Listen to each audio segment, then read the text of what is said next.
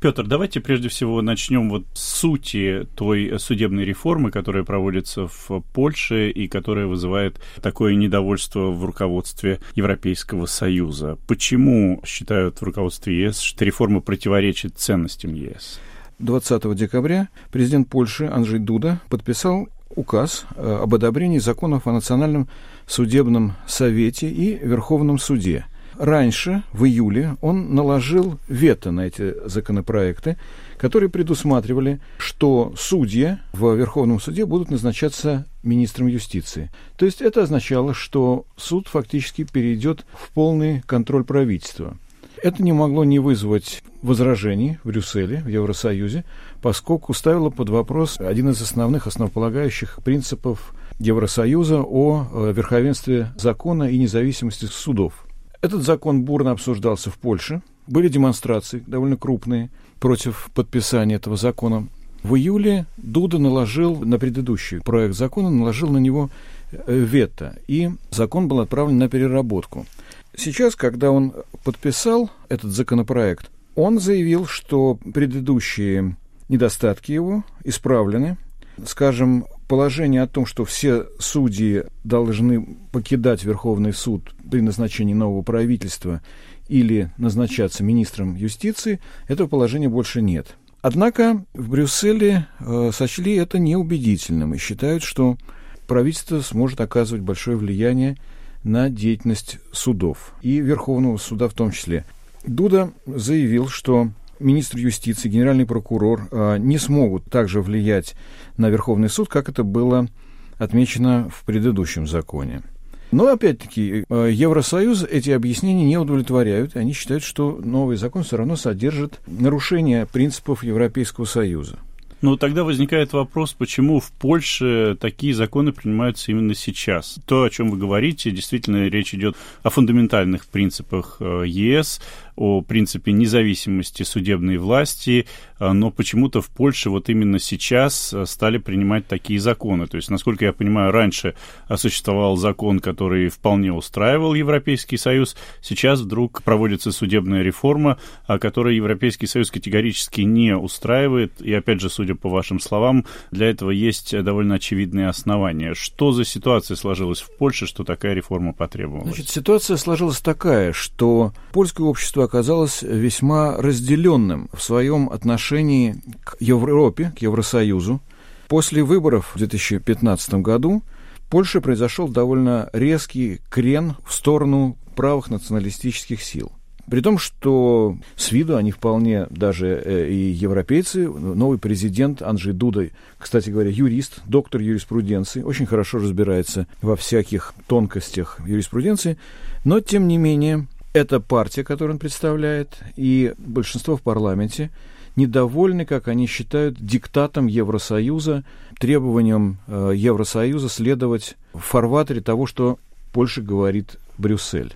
Надо сказать, что польское общество действительно разделено. Очень многие жители больших городов, крупных городов, недовольны партией «Право и справедливость», как ее называют. Но Партия эта популярна. Она набирает много голосов у крестьян, которые настроены более националистически и получили меньше преимуществ, чем, скажем, городское население от присоединения Польши к Европейскому Союзу. Поэтому они считают, что прежней существовавшей системе очень много бывших коммунистов, которые работали судьями еще при Польской Народной Республике, и принимают э, решения они медленно и не в пользу, так сказать, угнетенных.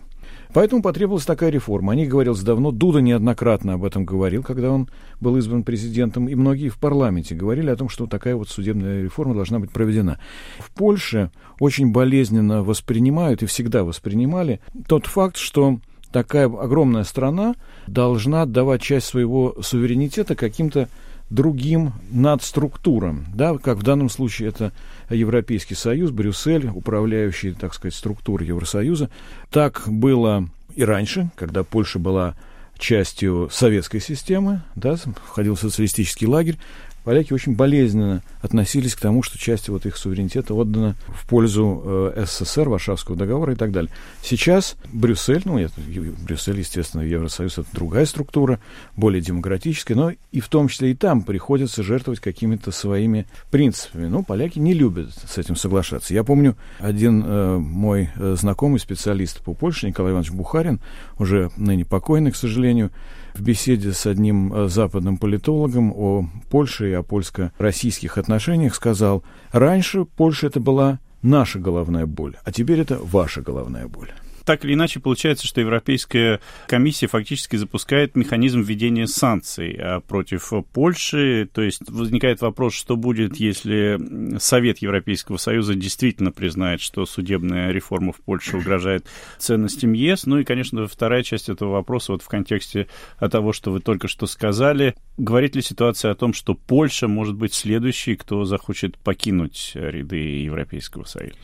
Ну, я думаю, что Польша не будет следующей страной, которая захочет покинуть ряды Европейского Союза, хотя, конечно, там много евроскептиков. Польша скорее такой э, хулиган, как вот в детском саду бывает непослушный ребенок. Ну вот, наверное, примерно из этой же серии. Действительно, Еврокомиссия впервые в истории Евросоюза запустила в среду так называемую санкционную процедуру против Польши за нарушение фундаментального принципа независимости суда – а это может привести к лишению Польши права голоса в Совете Евросоюза. Может привести, может не привести, потому что процедура будет э, идти демократическим путем, и поляки рассчитывают на то, что не допустят э, их лишения, прежде всего, венгры, которые также считают, что э, и Брюссель диктует им свои правила и условия. Есть еще один момент, о котором, я считаю, нужно сказать. Поляки считают, что действительно это вот решение, оно произошло не случайно именно в это время, и многие польские эксперты говорят о том, что Евросоюз в своем роде мстит Польше за нежелание одобрять и принимать политику Евросоюза в отношении беженцев из э, стран а, Африки и Сирии. Как вы знаете, Польша отказалась установить для себя квоту по приему беженцев, так же, как и, и, и Чехия, и Венгрия. И это, э, в общем, вызвало большое раздражение в Брюсселе. Дело в том, что поляки сказали, пусть мы лучше заплатим какой-нибудь штраф, чем пустим на улицы наших городов арабов, которые будут э, творить всяческие безобразия и устроят примерно то же самое, что происходит э, в Германии, рост количества преступлений и так далее, и так далее. Надо сказать, что вообще поляки раньше проявляли довольно много либерализма в отношении беженцев. Э, но это касалось прежде всего России и тех, кто, так сказать, бежал от э, всяких э, российских безобразий. В частности, в большом количестве принимали беженцев из Чечни. Когда началась война на Украине, поляки приняли беженцев с Донбасса. Э, и очень многие из них те, кто мог доказать свое польское происхождение, прежде всего те, кто имели карту поляка. Их переселили из Донбасса э, в район Мальборка, относительно такие незаселенные, неосвоенные там территории на севере Польши. Но вот к моменту кризиса с беженцами из Сирии, пик которого пришел на 15-16 год, да, поляки сказали, что все, хватит, мы больше не хотим принимать этих людей. И, видимо, что-то есть в мнении о том, что Евросоюз вот э, решил Польшу наказать за такое непослушное поведение.